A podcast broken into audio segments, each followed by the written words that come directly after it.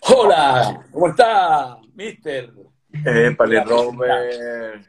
Feliz tarde, Hola, ¿cómo están papá. todos? Bienvenidos a Vitrina para el Éxito. Hoy tenemos la entrevista con Jeremías Álvarez, coach y mentor de futbolistas y equipos de alto rendimiento. Coach mental de la Vinotinto entre el 2012 y el 2020. Bienvenido, Jeremías, y muchísimas gracias por aceptar esta invitación. Robert, gracias. Gracias a ti por invitarme a, tu gran programa que día tras día sigue creciendo y, bueno, es un honor para mí compartir este ratico contigo acá. Qué bien, qué bien, de verdad, muchísimas gracias. Bueno, te voy a hacer la primera pregunta, que es la, la- la única pregunta que repito, yo creo, en, en- en todos mis programas, que bueno, este, nosotros que nos conocemos hace tantos años, siempre vimos esa palabra en, nuestra, en nuestras visualizaciones y en nuestro caminar por el mundo, ¿no? Que es, ¿qué significa para Jeremías Álvarez la palabra éxito? Una persona tan exitosa como tú. No. Bueno, Robert, yo creo que esa palabra va cambiando la definición a medida que se te va cayendo el cabello. Va, va teniendo varios significados para las personas. Eh, a medida que uno es un poco más, eh, no sé si la palabra sería ingenuo o inocente, cuando uno está muy chamo, uno cree que tener éxito simplemente es lograr cosas, lograr cosas, este, tener fama, ser reconocido, eh, ganar dinero. Pero a medida que se te va cayendo el cabello, como te decía, te vas dando cuenta, en mi eh, hu- humilde opinión, que ser eh, eh, éxito es sinónimo de ser feliz.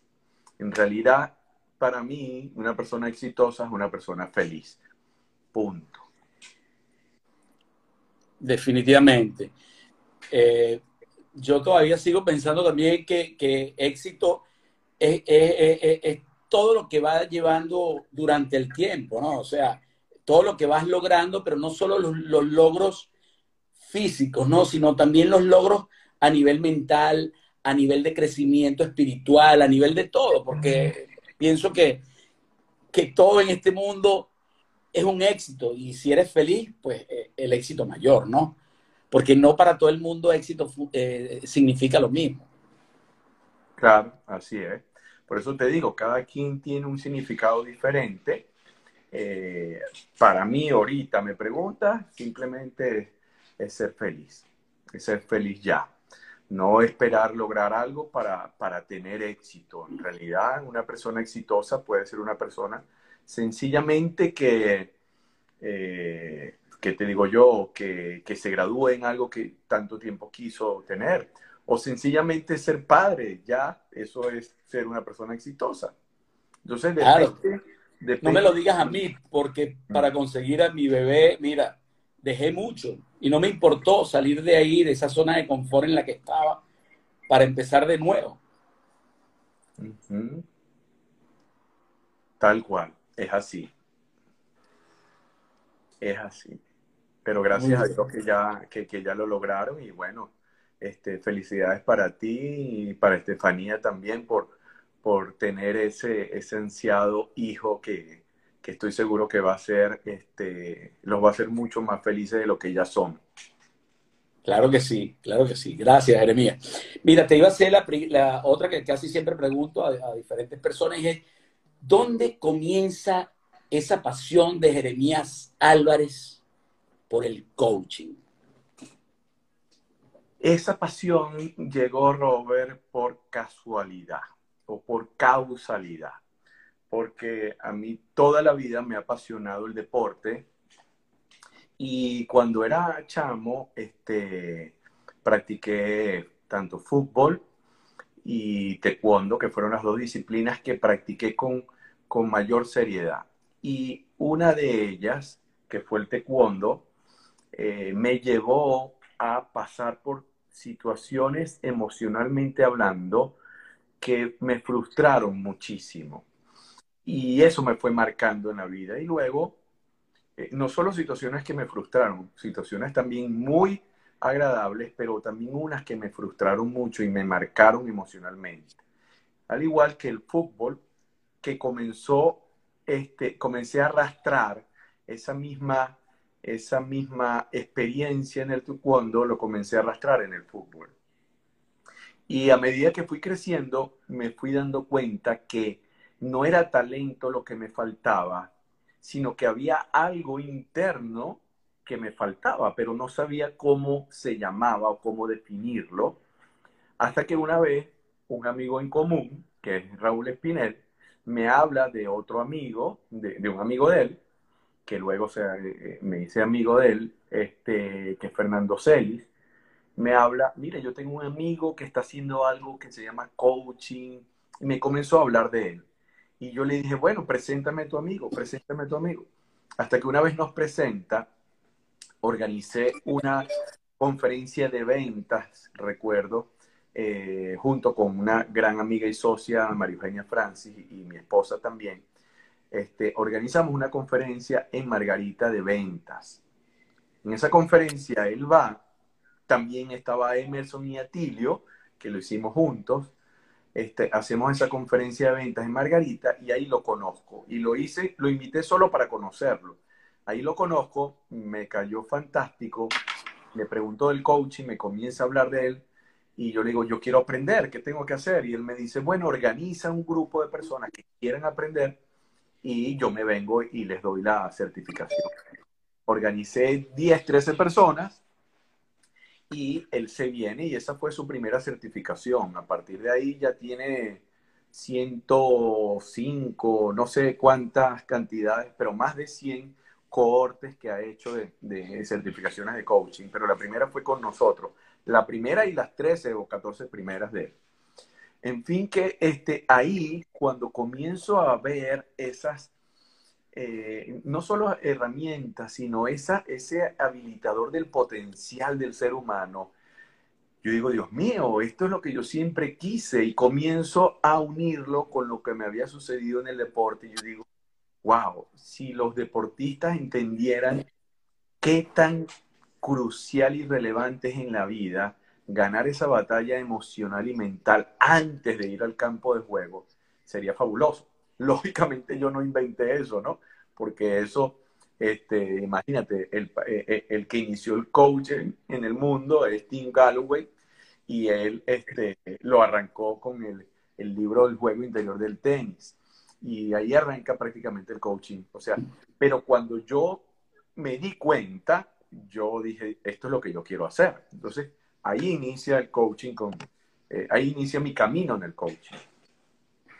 Excelente. Bueno, yo me acuerdo porque yo estaba, él, fue a Margarita Real a dar una charla. Yo me acuerdo que yo estaba ahí y la verdad que yo estaba demasiado ocupado en ese entonces y, sí tenía algo así que quería también del coaching, pero en el momento no lo hice y me arrepiento de no haberme unido en ese momento a ustedes. Este, pero eh, como tenía mi oficina también de abogado, pues eh, estaba todo comprometido en todos lados, estaba haciendo dos cosas a la vez, entonces era fuerte para mí hacer eso también. Pero bueno, después lo hice con otra gente en Argentina y después aquí en España hice un master coaching deportivo y, y este es, de verdad que es una pasión, es algo increíble cuando tú puedes hacer que una persona empiece a abrir otra, otros espacios, porque yo, yo te, eh, me acuerdo de algo que te escuché a ti, en donde tú decías que las personas pensaban eh, algo del, del, del ajedrez y del fútbol tú hiciste una analogía, ¿cierto? Sí, sí, que, hay, que hay personas que creen que el fútbol se juega con los pies. Son las mismas que creen que el ajedrez se juega con las manos. Y, Excelente. Y, es así, o sea, eh, de hecho, esta semana en, mi podcast que se llama Conversaciones para el Éxito, eh, salió el episodio con Susana Torres. Susana Torres es una coach mental de futbolistas súper reconocida a nivel mundial, es, portuguesa. Y yo tengo años siguiéndola hasta que al fin logré entrevistarla y sacamos esa entrevista.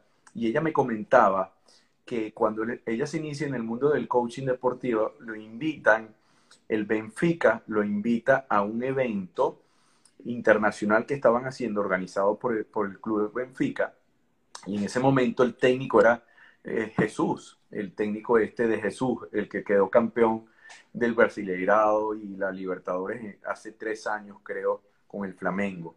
Un técnico súper famoso, en ese momento era de, Benfica, y eh, estaba la gente del Inter de Milán, del Real Madrid, del Manchester United, o sea, de todos los equipos top de Europa, y invitan a cuatro conferencistas, a Pacho Maturana, a De Jesús, eh, Luis Figo y a ella. Estaban ellos cuatro de conferencistas, ¿no?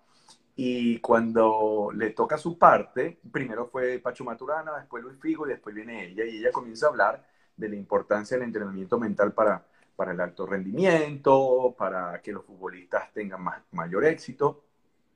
Y ella termina y después viene él. Y los 15 minutos de participación de él, comenta ella, y lo puedes escuchar en el podcast, dice que él se la pasó, fue hablando que ella no tenía ni idea de nada de fútbol, que no sabía nada, que eso que ella decía no tenía sentido. Imagínate, y ella estaba ahí toda este, cortadísima por eso.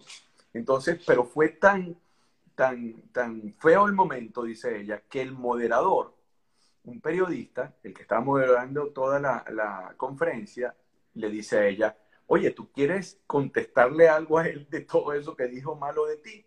de lo feo que había sido. Y ella dice, sí, voy a contestarle. Y se paró y dijo, bueno, profesor, mister, usted tiene toda la razón en todo lo que dijo. Y usted sabe muchísimo, pero de el cuello hacia abajo en el futbolista. Pero del cuello hacia arriba, usted no sabe nada. y que todo el mundo le aplaudió, wow. Entonces, este, termina ese evento y creo que tres meses después, o tres semanas, perdón, tres semanas después, una periodista que es amiga en común con este técnico le dice, mira Susana, el técnico de Jesús quiere sentarse a tomar un café contigo, que si tú quieres. Y ella, claro que sí. Y fueron y se sentaron y ese café que iba a ser unos minutos, se tardaron tres horas hablando y él comenzó a preguntarle, oye, ¿verdad? Cuéntame más de esto. Y a partir de ahí el hombre entendió que el coaching es tan importante en el fútbol de alto rendimiento como el entrenamiento físico, técnico y táctico. Una entrevista muy, muy interesante, bien, bien chévere está.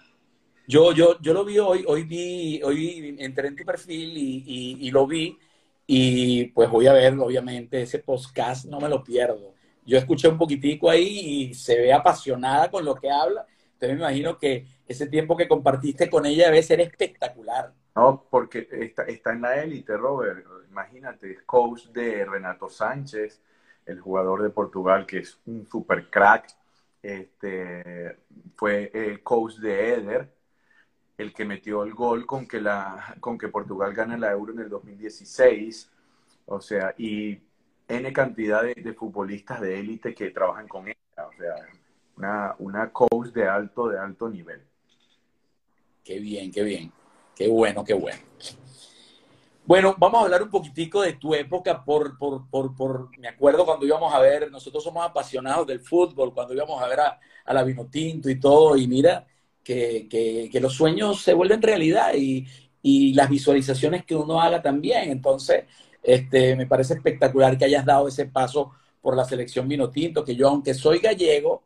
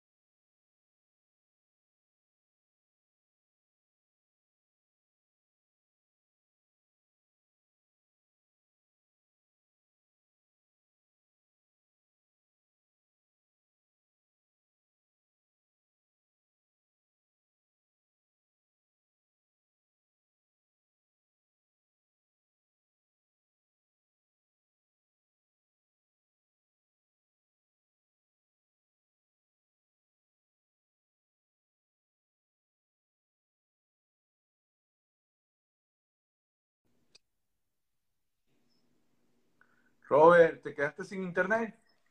¿Me escucha? Sí, yo te No, escucho. no, fue el celular. No sé qué pasó. Dijo emergencia de que, de que se me había puesto en rojo.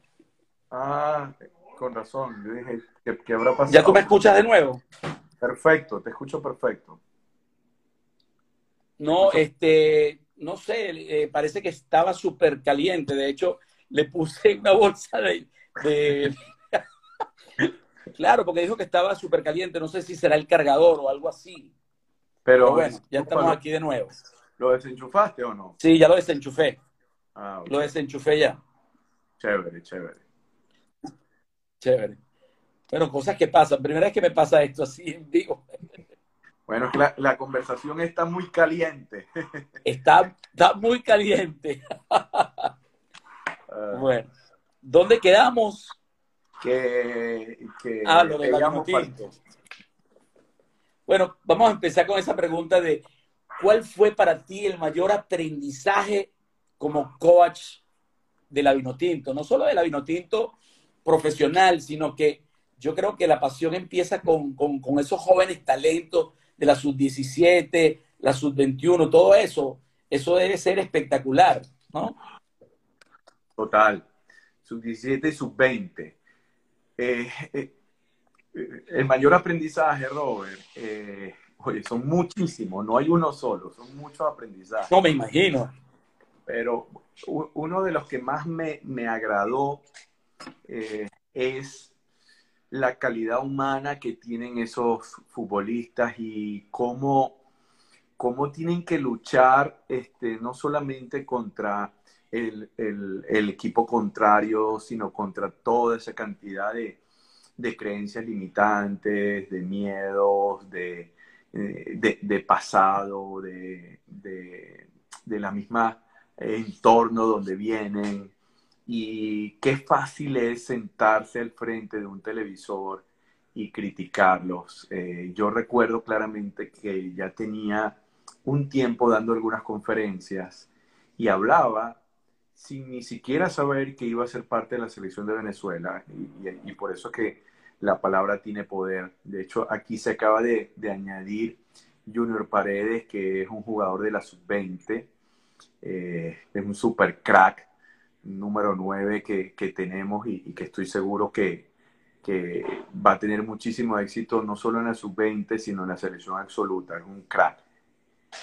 Y recuerdo que este, eh, yo ya daba conferencias, como te decía, y hablaba de que qué fácil es sentarse frente a un televisor y criticar a las personas que están ahí luchando por sus sueños.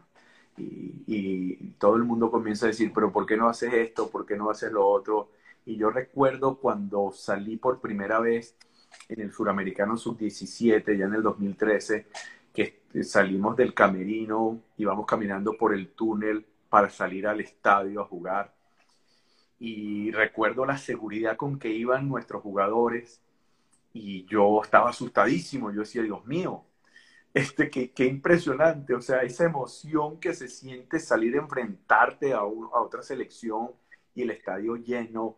Era mi primera experiencia y yo estaba súper asustado. Yo decía, que no se me note, que no se me note esto. Porque los jugadores sí, sí estaban seguros, pero yo estaba asustado. Imagínate el coach asustado. Y, pero me, eh, yo dije, wow, es impresionante cómo le logramos transmitir este, esa, esa creencia y ellos tal cual la agarraron y se la tomaron para ellos y salían eh, totalmente seguros de, de sí mismos, aunque yo estaba asustadísimo. Ya después con el tiempo tú vas este, sabiendo manejar esas emociones. Aunque nunca se te quita el nervio, nunca se te quita ese miedo, ya lo puedes manejar mejor. Claro. Tú sabes que me acuerdo de, de, de, de Laguna Mar, cuando e, eso fue para mí una, una, una, cosa que también me dio demasiado miedo, que fue cuando en, en, un, en un evento de más de 6.000 personas no llegó el, el, el animador y, y, me tocó a mí. Y yo le decía, no, pero yo no puedo, yo no sé qué. Y, y entonces el dueño me dice, pero es que no hay más nadie. Y si tú lo haces los domingos, lo puedes hacer. Y yo fui claro. tres veces al baño, tres veces a orinar. Y, cada vez que me iba a montar me daban ganas y, fue una cosa increíble. Y después de que tienes la aceptación del público y como que te sientas, después te la quieres comer. Ya una vez que estás ahí no te importa nada. Pero el, el, el, momento inicial es... Sí, sí, e, e, ese, ese, ese empujón. Este, pero bueno, ya después no te quería bajar de la tarima, ¿no? No, no, venía ya, eh, eh, era con Aditus. Ya llegó Aditus y yo, no, no, ¿para qué van a cantar? Ya váyanse. Porque además Aditus tardó 30 minutos más. Y tuve que mantener a la gente caliente y le regalé camisa. Hice el baile del veniadito. Bueno, que no hice Cosas de la vida. Tal cual, tal cual. Qué bueno. Tremenda anécdota.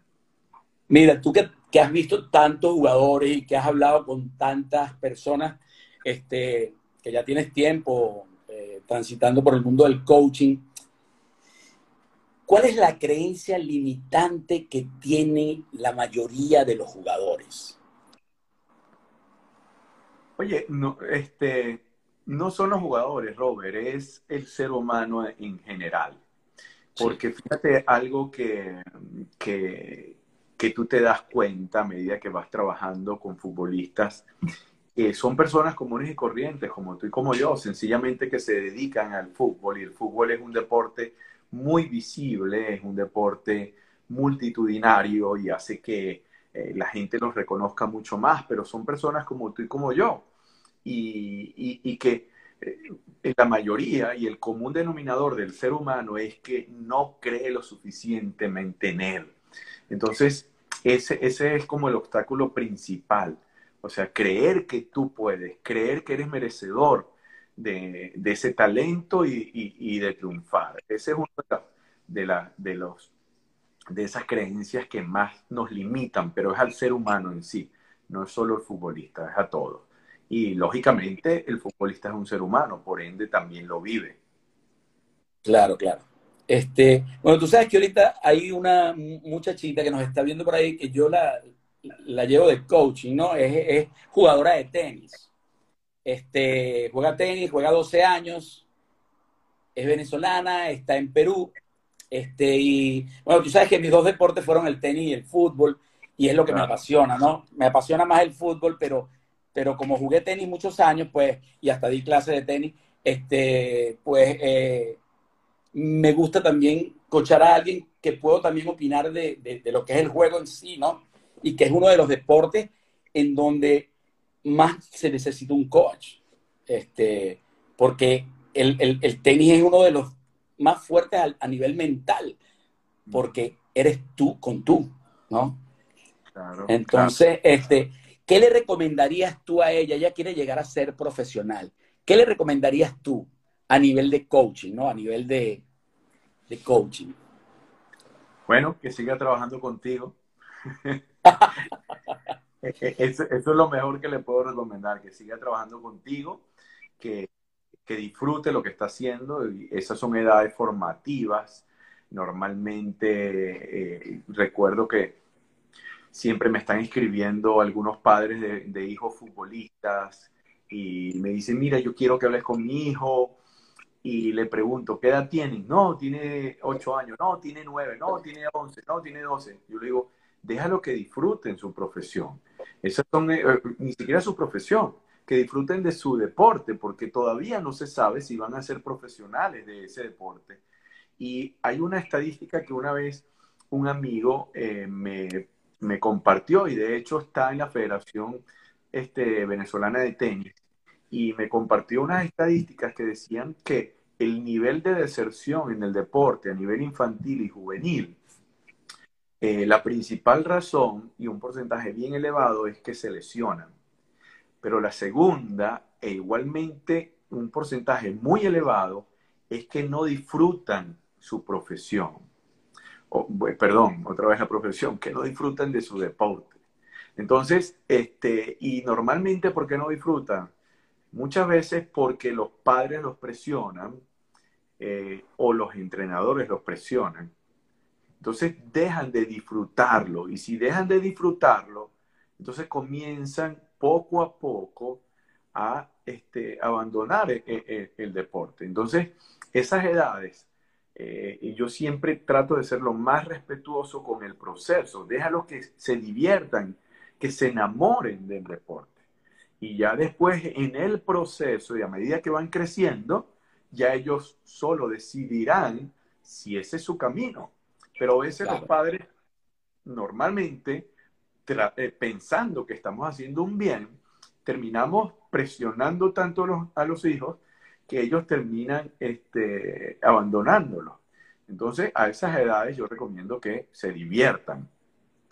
Claro, yo sé que el tenis un poco más, es no es que sea un poco más competitivo, sino que esas edades ya están en edades de alta competencia y, y, está bien que tengan un coach y qué bueno que están trabajando contigo. Y nada, que se siga divirtiendo y que trabaje con alguien profesional como tú para que la pueda ir guiando a que siga eh, disfrutando y que siga elevando su nivel de competencia. De hecho, hoy yo le estaba diciendo que disfrutara, que disfrutara el tenis, que se olvidara. Lo que pasa es que también el, el profesor es su papá. Entonces, claro, un gran amigo, ¿no? Este, entonces, claro, yo le dije hoy, hablé con el papá y le dije, mira, este, tienes que decirle que disfrute. Yo le, le dije algo que, que, lo dijo Callaway, por cierto, que le dije, olvídate de todo, olvídate, disfruta el deporte, olvídate de la mente, olvídate de todo eso, disfruta el deporte. Cuando vayas a jugar, lo único que tienes que ver son las costuras de la, de la pelota de tenis. Y pégale ya, y olvídate de lo demás, ¿no? Que el primer servicio no entra, que el segundo olvídate, juega y tranquila, disfruta, disfruta que para llegar al Roland Garros o a cualquier sitio que tú quieras llegar hay muchísimo tiempo. Tal cual. Pero entonces quería que, quería que lo, que lo reafirmara alguien y, que ella también lo escuchara, porque este es bueno todo eso, ¿no? y gracias, Jeremías, por, por eso. Por eso yo, yo hago también esta pregunta mucho cuando tengo coaching. Se la hice a Fernando, este, se la hice a Nato Centeno, que también está en el coaching, pero en el ontológico. Y te la hago a ti también. ¿Por qué en la vida es bueno tener un coach o un mentor? Bueno, Robert, fíjate, porque este, tener, eh, casualmente he estado hablando con, con dos futbolistas venezolanos que juegan, uno en Italia y otro en entonces estábamos trabajando y uno me decía, Jere, ¿sabes que esta temporada que no trabajé con ningún coach, no trabajé contigo, eh, fue una temporada que pasó en la cual no este, tuve ningún resultado significativo. Entonces quiero que arranquemos otra vez a trabajar, ¿no? Entonces eh, yo le decía, por supuesto, porque es que no tuviste un trabajo intencional más allá de lo que tú estás haciendo y a veces caemos en un ciclo eh, de comodidad que ni nos damos cuenta. Tú puedes estar en un nivel alto, igualmente cómodo, no importa dónde estés, puedes entrar en una zona de comodidad. Entonces, tener eh, eh, un mentor que te ayude a ver las cosas que tú solo no vas a ver, ¿ok? Que te ayude a que tú puedas este, ver desde otra perspectiva y que sea un habilitador del potencial porque en realidad eso es lo que viene a ser un coach, a ser un habilitador de tu potencial, para que puedas ir al siguiente nivel, que solo no lo vas a hacer. Si tú comienzas a estudiar a los mejores atletas del mundo, siempre tienen a ese entrenador y ese coach o ese mentor que están al lado de ellos y que están constantemente este, reenfocándolos para ir al siguiente nivel. Entonces, eh, eh, por ejemplo, en la misma Fórmula 1, Roberto, la misma Fórmula 1, la mayoría de los pilotos están trabajando con eh, un coach mental y no solo los pilotos, sino la escudería completa. Igual los futbolistas, igual los, los eh, basquetbolistas. No, no, sé si viste lo de, lo de Alonso, lo de la visualización, ¿lo viste? Claro, todos los pilotos trabajan con visualización, es clave, clave. Pero qué espectáculo lo que hizo, ese video de él en donde pero fue perfecto lo que hacía los movimientos de la visualización y al lado le pusieron el increíble, ¿no? Tal cual. O sea, antes de entrar, él ya lo tenía grabado dentro de su cerebro. Sí. De hecho, este, por ejemplo, Michael Fell, me encanta porque Michael Fell este, trabaja, eh, trabajaba en la visualización muchísimo y hay una, hay una, este, una carrera que él tiene en el año 2008 en Beijing, en la final de los 200 metros mariposa, que él se lanza y los anteojos, por alguna razón, eh, se le mete el agua. Y si alguno de los que nos está escuchando ha hecho natación, ha practicado, sabe que si se te mete el agua con los anteojos no puedes nadar bien.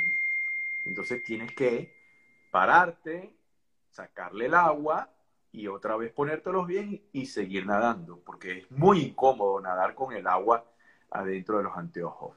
Pero ¿qué, pasó con, un atleta superdotado como Michael Phelps? No solo superdotado de talento, sino de entrenamiento. Que él visualizaba cada carrera, ¿ok? Muchos, muchas veces antes. De hecho, ya sabía la cantidad de brazadas que tenía que hacer, en qué brazada dar la vuelta, todo. Y él cuando se lanza y se le mete el agua, sencillamente cerró los ojos y corrió esos 200 metros mariposa o los nadó con los ojos cerrados. No solamente ganó la medalla de oro, sino con récord mundial y eso solo lo hace una persona que está bien preparada, no solamente físicamente, técnica y tácticamente, sino mentalmente. Por eso es que es el atleta más laureado en la historia de los Juegos Olímpicos. 23 medallas de oro olímpicas, es una locura.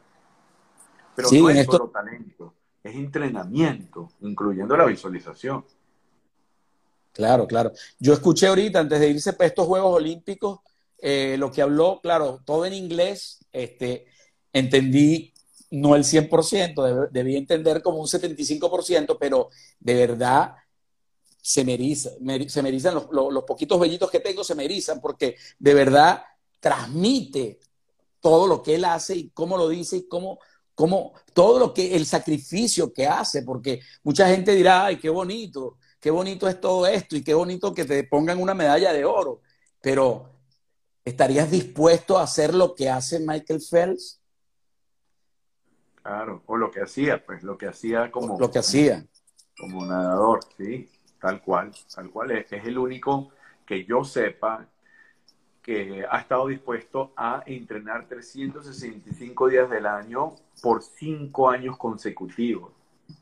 Es el único. Entonces después tú ves, wow, no, es que es un súper talentoso. No, no, es trabajo, es entrenamiento, no solamente físico, técnico, táctico, sino mental y cuidan todos los eh, detalles, Roberto.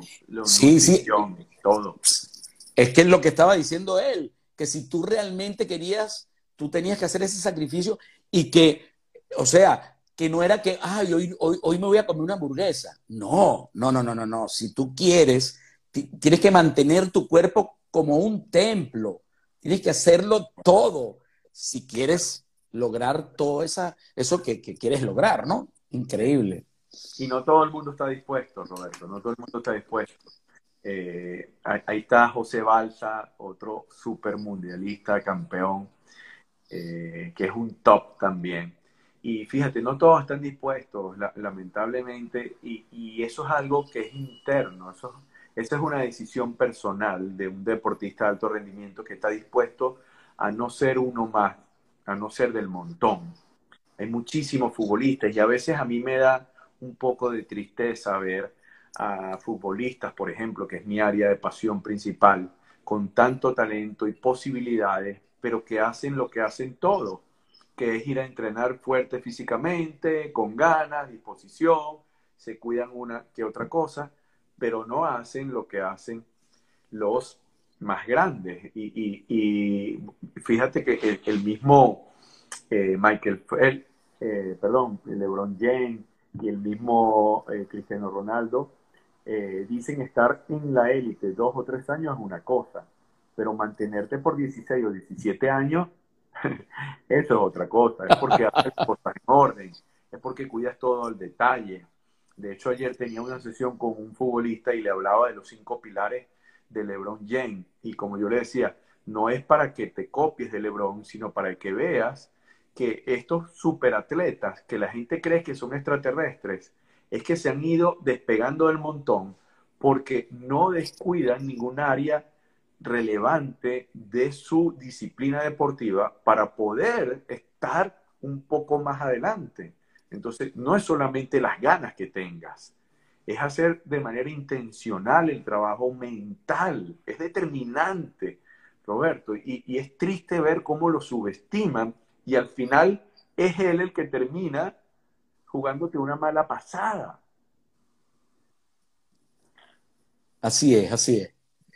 Este, bueno, esta pregunta te la voy a hacer, pero ya la hemos respondido, pero eh, para que puedas darle un poquitico más. ¿Tú crees que un coaching deportivo o un coach deportivo puede llegar a elevar el, el nivel de conciencia de un atleta para llevarlo a lograr sus objetivos y metas? Total, Robert, total, como ya, ya lo hemos dicho, este, es, determinante. Fíjate, te voy a poner un ejemplo que me encanta eh, y es una pregunta bien tonta que te voy a hacer. ¿Tú crees que Zidane sepa algo de fútbol?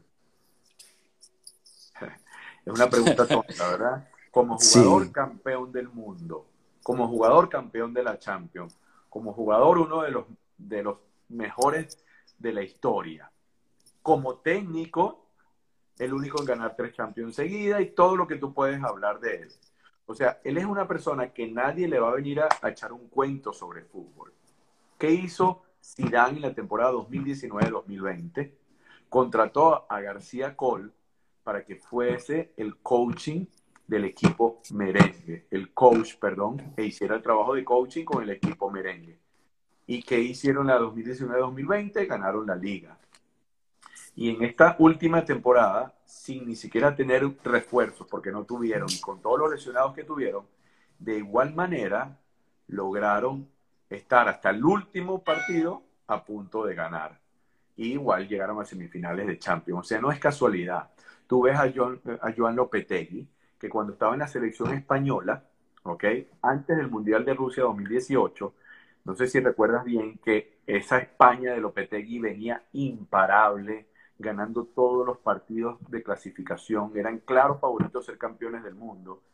El tema fue que Florentino lo contrató faltando tres días del juego inaugural y eso lógicamente lo terminan votando, resquebrajó todo el vestuario, hubo problemas ahí, al final le fue muy mal a España y a él también le fue muy mal en el Madrid, que no duró ni tres meses.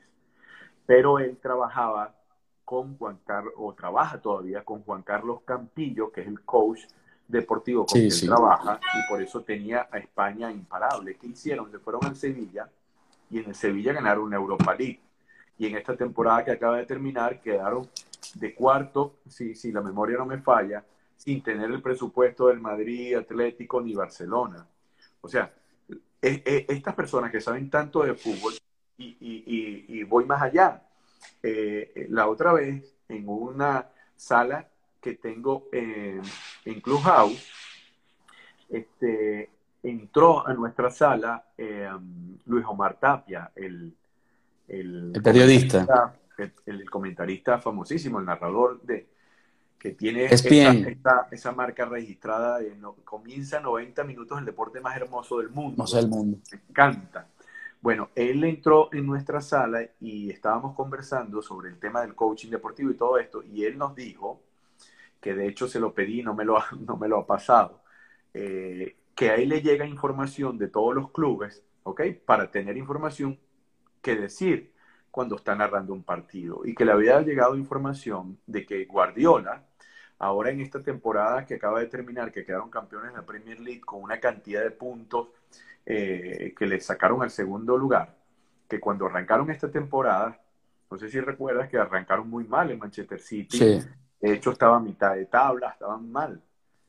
No contrató a uno, Robert, contrató a dos coaches deportivos, Pep Guardiola, que es considerado uno de los mejores, si no el mejor entrenador, contrató dos coaches deportivos. ¿Y qué pasó? A partir de ahí hilaron 24 o 25 partidos seguidos ganando, no recuerdo la cantidad exacta, imagínate.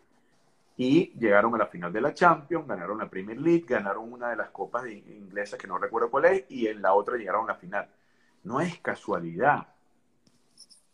Y, así la Real Sociedad trabaja con Imanol Ibarrondo, que es un coach deportivo español, que, el cual tuve el privilegio de estudiar con él hace cinco años en Madrid. O sea, este, el coaching deportivo cada vez cobra más relevancia. El béisbol, el béisbol, eh, eh, eh, Robert, el béisbol está contratando ahorita mental coach para que trabajen con, con los beisbolistas. O sea, cada vez más está demostrado que el coach viene a potenciar al ser humano y hoy en día, si tú eres futbolista y estás escuchando esto, y tú en realidad quieres pasar al siguiente nivel, y todavía estás trabajando solo, tú sigues siendo tu principal piedra de tranca. Porque hay cosas que solo no lo vas a lograr. Eso es correcto. Total, totalmente. Este, eh, excelente respuesta. Eh, sí, sí, eh, definitivamente yo, por ejemplo, aquí, este, aquí en Galicia todavía solamente creo que hay eh, un, equipo, creo que es el Celta de Vigo, y creo que el Deportivo tiene uno también, pero hay más equipos que creo que no tienen un coach deportivo. Yo, yo he tocado, y bueno, cuando vino la pandemia yo iba a hacer uno iba a hacer unas charlas, ¿no? Con, con varios, y se paró por ahí, y bueno, ahorita no he vuelto a llevar la propuesta, pero la voy a llevar porque realmente puedes potenciar y puedes ayudar a, bueno, y, tú lo lanzas como lanzar una bombita y tú verás ahí quiénes son los que realmente quieren, pero realmente un equipo potenciado por un coach puede llegar hasta donde quiera llegar, hasta donde visualicen. Total. Si nos vamos a los negocios, Robert, el mismo Larry Page, eh, eh, eh, ¿cómo se llama? Tim Cook, Mark Zuckerberg, todos estos grandes empresarios de Silicon Valley eh, tenían el, coach Bill Campbell. O sea, hasta los empresarios, la gente más rica del mundo trabaja con un coach, porque solo no vas a ver cosas donde un coach sí te va a ayudar a que mires una perspectiva diferente, a que vayas al siguiente nivel. Eh, es determinante, es determinante si en realidad quieres salir del montón. Si quieres ser uno más, no hace falta. Y, y ojo, eso también está bien, eso también hay que respetarlo. Claro, claro. Hay personas que están cómodas donde están y chévere. Si no quieres más, bien. Por eso es que cuando yo voy a trabajar con alguien, siempre le digo, o sea, eh, ya de por sí, si alguien te busca es porque tiene el interés. Claro, claro. Entonces, pero siempre se los digo, esto es, va a funcionar solo si tú estás dispuesto a hacer cosas diferentes. Porque si vas a seguir haciendo lo que hace eh, eh, la mayoría, no, no, no, no vas a tener un resultado diferente. Eh, yo también le digo lo mismo, yo te voy a dar las herramientas, pero el resultado final depende de ti. Claro. O sea, yo te puedo enseñar el camino, el camino que yo creo que puede ser el mejor camino para ti, porque a lo mejor el, camino para una persona no es el mismo que para otra, ¿no? Entonces, este, ya después cada quien elige, elige su, su camino. se respeta, y también se respeta. claro, claro, claro. Es una decisión personal, definitivamente es una decisión personal. Tienes toda la razón del mundo. Y definitivamente nosotros estamos aquí para algo en esta, en esta vida. Y yo creo que es para ayudar a la mayor cantidad de personas que despierten, que despierten porque hay un mundo más allá que no conocen y que, y que, bueno, yo todavía lo estoy empezando a conocer y estoy llegando a ciertos sitios donde no llegaba antes y, y obviamente con la presencia de alguien bien importante que para mí es Dios. Pues. Así es. Saludos, Daisy. Bienvenido. Por aquí estaba, por aquí estaba Armando y estaba diciendo algo, pero es que cuando yo me pongo a hablar de todos los que dicen ahí, me, me, me, voy, ¿no? no, sé si es, no, no, sé si es por eso que como somos los hombres que solo servimos para hacer una sola cosa, ¿no? Pero yo creo que podemos hacer más, pero como que no te concentras bien, ¿no? Este, te quiero hacer también una pregunta acerca de los futbolistas, ¿no? Hay una edad que es, eh, eh, eh, la, yo hablando también con, con, entrenadores de fútbol y, y hay una edad que es la, la que nos pasaba en Venezuela también a los jugadores, que es entre los, entre los 15 y los 19 años, que es la adolescencia, en donde es, es, la parte de trabajar eh, más fuerte y, tomar la decisión si quieres realmente ser profesional o no, ¿no? Entonces, ¿qué tú le recomendarías a esas personas que están en la adolescencia este, para que puedan llegar a donde quieren llegar, a, ser futbolistas profesionales o a ser tenistas profesionales o a, cualquier deporte o a cualquier en la misma vida también? Claro. No, fíjate, Robert, es como hablábamos ahora, hablábamos de, los niños eh, o preadolescentes que, que, a veces los padres quieren eh, como buscar la manera de que, de, no de presionarlos, sino de ayudarlos o, darles ese empujoncito, ¿no? Pero ya a medida que, que, ya son adolescentes y comienzan en esas edades juveniles donde ya la competencia se hace un poco más fuerte, eh, eh, hay, algunas hay algunos jóvenes que me escriben y me dicen, oye, todavía no he logrado mi sueño, tienen 19 años, 18, entonces todavía no lo ha firmado ningún equipo y ya comienzan como a, ponerse nerviosos y a tener las ganas de tirar la toalla. Y recuerdo que entrevisté a Ricardo Oliveira, eh, este futbolista brasileño, eh, campeón de la Champions League con el Milan, este, campeón de la Copa del Rey con el Betis, campeón de la de la Europa eh, League con, con, el Sevilla, campeón de la Copa América con Brasil, o sea, imagínate, múltiple campeón. Y me encantó porque su primer contrato profesional lo hicieron a los 20 años. Y él a la edad de 18, 19 años, si mal no recuerdo, también iba a tirar la toalla, porque no lo habían firmado todavía. Y la mamá fue la que le dijo, no, hijo, usted no se rinda, siga que yo sigo trabajando. Usted enfóquese en eso que es su sueño. Y a los 20 años fue que tuvo su primer contrato profesional. Entonces a veces eh, tú no sabes cuándo va a ser tu oportunidad. Si en realidad ese es el sueño de tu vida, ese es, ese, ese es tu, tu propósito prácticamente, no te rindas, nunca sabes cuándo va a ser esa, esa oportunidad que te va a abrir el camino a lograr lo que tú quieres. Entonces, no te rindas, no te rindas.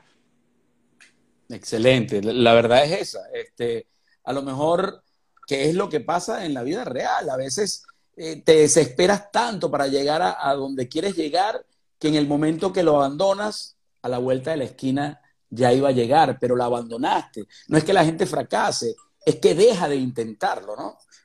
Claro, tal cual. Sí, señor. Por eso hay que seguir siempre persistir, insistir y nunca desistir. Así es, así es. Ok, este, ¿qué es lo más importante de trabajar o para trabajar con los equipos de alto rendimiento? No solo los equipos de alto rendimiento en el fútbol, sino también esos equipos como en las grandes compañías, este, eh, puede ser cualquier equipo, un equipo, cualquier equipo pero que quiere lograr todas sus metas y objetivos. Ajá, Robert, pero no, no, creo que se fue un poquito y no, no entendí la pregunta. ¿Qué, qué es importante? ¿Qué, ¿Qué es lo más importante de trabajar con los equipos de alto rendimiento? ¿En dónde hay que, que, que como poner el foco para que despierten? Ok, ok.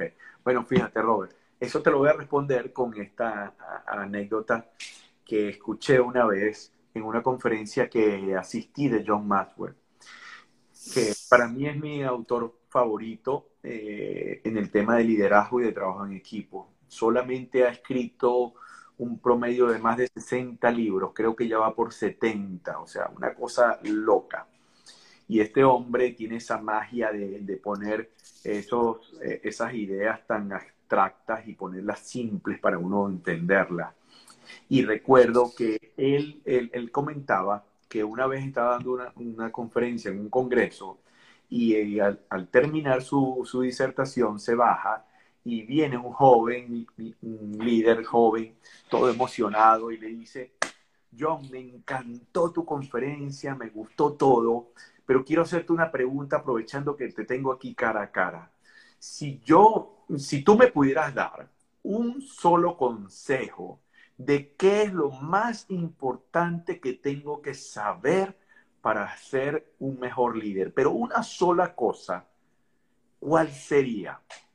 Entonces, John Maxwell, imagínate, un hombre con tanta sabiduría, con más de 70 libros escritos, eh, eh, le dice, mira, si quieres una sola cosa que te diga, es que tienes que saber muchas cosas para ser un buen líder.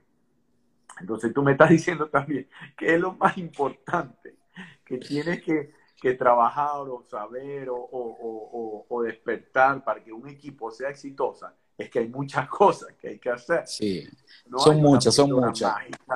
Que haz, esto y ya. Porque también, Robert, eh, el, el liderazgo es es algo contextual, o sea, depende lo que funciona con un equipo no necesariamente va a funcionar con otro. Entonces es un trabajo eh, un poco más grande de lo que la gente piensa y normalmente lo subestiman mucho. Entonces, fíjate, si alguien nos está escuchando aquí, Robert, por ejemplo, que tiene un equipo, bien sea deportivo o un equipo de una organización, una empresa, un emprendimiento, lo que sea, si formaste eso, es para qué. Hay un para qué. Para ganar, ¿sí o no? Para obtener resultados, ¿cierto? Ok, entonces la gente se enfoca en su área eh, de, de, experticia, o sea, eh, si somos vendedores de carros, nos enfocamos en vender más. Perfecto, en aprender más de, de los carros, de, todas las características y todo ese tipo de cosas. Y creemos que el equipo va a ir creciendo de manera este, eh, igual a tus ventas. Y si tú no haces un trabajo intencional para ser un equipo cohesivo, que tenga unas metas en común, que tenga sentido de pertenencia, que puedan saber eh, manejar cuando hay algún conflicto y que eso en vez de destruirlos más bien los fortalezca. Si tú no trabajas todo eso y muchas otras cosas, no trabajas en tu liderazgo, es difícil que ese equipo crezca. Entonces, a veces invierten mucho dinero en la infraestructura, en el producto y servicio, que es importante, pero no invierten en el capital humano, en hacer un equipo cohesivo. Y ahí termina siendo el cuello de botella de muchos equipos, muchas organizaciones. Eso tiene que ser tiene que tener la relevancia suficiente que tendría cualquier otra área de, del equipo. O sea, hay que trabajar para ser un equipo cohesivo. Entonces, tú te das cuenta, por ejemplo, Argentina. Argentina acaba de quedar campeones, ¿verdad? Chévere. Entonces ves, equipos que posiblemente no tuvieron eh, esa, e, ese, ese trabajo tan enfocado e intencional porque los argentinos tuvieron 45 días sin su familia, estuvieron concentrados los 45 días. Y hay equipos que quieren lograr tener éxito sin tener ese nivel de concentración. Ves a Italia también, o sea, no es casualidad. Cuando tú ves un equipo exitoso, te das cuenta que hicieron las cosas, no solo el talento, porque tienen a Messi, pero Messi solo no es suficiente, necesita rodearse de un equipo cohesivo suficiente para que ese talento pueda dar resultados. Claro, toda la razón. De hecho, este, eh, al fin el fútbol lo premia, pues, con todo lo que él le había dado al fútbol, al fin pudo ganar algo con su selección, ¿no? Que, también es importante para él. Lloraba, o sea, eh, siempre luchó por eso, pero bueno, no se le dio más allá, más allá del talento de Messi, él solo no podía ganar. No. Necesitaba tener un equipo e hicieron un trabajo realmente fuerte. Abrazo, Bupa. ok, vamos a. Ah, bueno, eh, yo sé que tú eres director de una academia en Estados Unidos eh, que está validada por una universidad americana. Este, si quieres hablarle un poquitico a, la gente que tenemos por aquí, porque ahí hay algunos que a lo mejor quieren ser coaching, hacer coaching deportivo, para que le expliques un poquitico y hables un poquitico de ese proyecto que ya lo, tienes funcionando y, creo que pronto vas a tener un, un, eh, un máster o algo así, ¿no? Una certificación nueva Sí, eh, de hecho el 31 de este mes, el 31 de julio, inicia la segunda cohorte de nuestra certificación de coaching deportiva. Robert, esa es una certificación que yo soñé eh, con haber estudiado cuando me inicié en el coaching. ¿ok? La diseñé junto, nada más y nada menos, junto con José Manuel Pepe del Río, uno de los mayores referentes del coaching de Hispanoamérica, fue presidente de, la IAC Global hasta el año pasado, o sea, es un referente del coaching, más William Carlotti, que es otro referente del coaching de Hispanoamérica. Eh, diseñamos en conjunto una certificación como yo la soñé haber estudiado cuando me inicié en esto. y está enfocada 100% en la experiencia, no solo en teoría. Teoría la consigues en Google, ¿ok? Sino con esa, eh, esa teoría basada en la experiencia de tres coaches con resultados. Y ese inicia ahorita el 31 de julio, que es RCC Sport and Mentor Coach, ¿ok? En la cual la gente va a salir este, con la designación de Master y Practitioner de la IAC. Y también tiene el aval de Florida Global University. O sea, tiene un aval de una universidad americana, más eh, vas a salir Master y Practitioner de la IAC. En realidad es de muy alto nivel y de muy alto contenido de valor. De hecho, hay algo súper diferenciador con el resto de las certificaciones, de paso de, todo el background nuestro, sino que también las prácticas que van a tener nuestros coaches la están haciendo directamente con futbolistas profesionales. No la vas a tener que hacer con tus amigos o entre los coaches que están estudiando, sino con futbolistas profesionales. O sea que estás saliendo coachando en realidad con las personas que tú quieres trabajar. Y ese inicia ahorita el julio. Pueden pedirme más información por acá, por, por, por el direct de mi Instagram. Y, gracias, Robert, por la oportunidad de, hablar de ella. Excelente. Una pregunta que yo siempre le hago, se la hice a Richard Páez, se la hice a, a, a, a todos los que han pasado por ahí. ¿Te gustaría volver a la Vinotinto? Es que no, es que me gustaría, es que yo sigo siendo vino tinto, así que no es que tenga que regresar. Ya yo, yo sigo siendo vino tinto. Así que no necesito regresar, ya yo soy vino tinto. Claro, qué bueno, qué bueno. Excelente. Eh, siempre también al terminar hago una pregunta que ¿cuál es el libro o los libros que más te han gustado y qué libros recomendarías a las personas que están por aquí? Muchísimos libros, Robert, pero algunos de los que más frescos me han quedado en los últimos tiempos es, por ejemplo, Fuera de serie de Malcolm Gladwell, se los recomiendo todos. Ese libro me cambió la perspectiva en que yo veía muchas cosas. Entonces, ese libro siempre lo recomiendo. al igual hay un libro con el que trabajo siempre todos los futbolistas eh, que tengo el privilegio de acompañar, que es La Guerra del Arte ese libro es fantástico. No es el arte de la guerra, es la guerra del arte, que es otro totalmente diferente.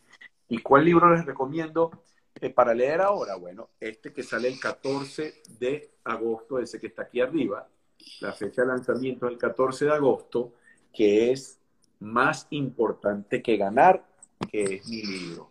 Así que bueno, este, apenas salga, eh, eh, eh, les pido que, lo pidan y, que lo compartan con todas las personas que conocen. Claro que sí, claro que sí. Bueno, este, si hay alguien aquí en el público que quiera hacerle una, alguna pregunta a Jeremías.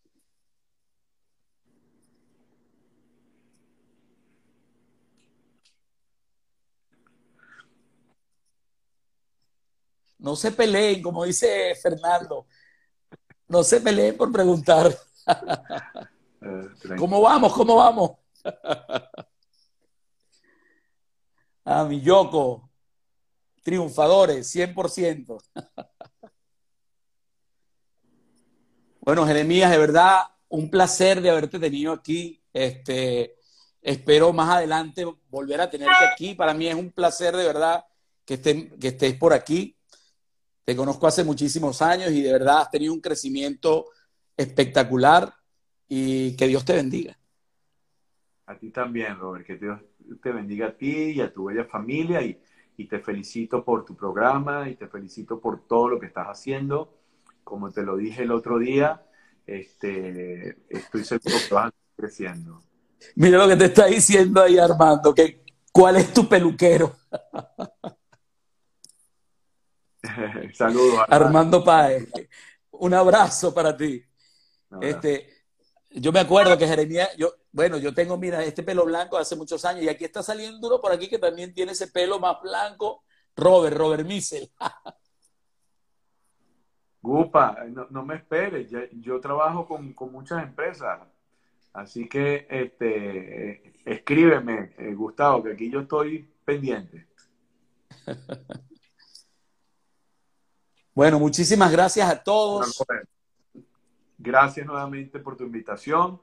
Dios te bendiga a ti también y te deseo muchísimo éxito. De hecho, ahorita escríbeme, porque ya que a ti te gusta tanto el tenis, tengo algunos amigos tenistas bien chévere que sería bueno que los invites a tu programa. Excelente, seguro que lo vamos a invitar. Y de verdad, muchísimas gracias por estar aquí. Salúdame a Karina, eh, salúdame a tus chamos, que deben estar grandísimos. Tengo muchos años que no los veo. Este, la última vez que los vi, bueno, pues estaremos hablando de hace seis, seis años más o menos. Más o menos. Bueno, chévere. Cuando vengan a Miami, nos visitan. Yo tengo, tengo que ir. Eh, este, no sé si este año estoy, estamos esperando que, a Estefanía le den. Eh, ya Estefanía es residente aquí, pero aquí en España son, tú sabes, medio con eso. Entonces estoy esperando nada más que le den a ella su, su nacionalidad española. Aunque de repente, si todavía se tarda un poco más, a lo mejor eh, lo que pasa es que también hay problemas con lo del pasaporte venezolano, con, con, lo de la visa, que si hay, que si no hay. Entonces, estamos esperando solo el pasaporte de Estefanía para ir, porque mi cuñado que está aquí, mi Yoko, está un poquito más arriba, en, entre Orlando y otra parte de ahí. Entonces, seguro que vamos a ir por ahí. Aquí lo no sé si este año o si no el año que viene. Dale, un abrazo, Chao a todos, me despido. Gracias por haber estado por aquí y recuerden siempre actitud mental positiva.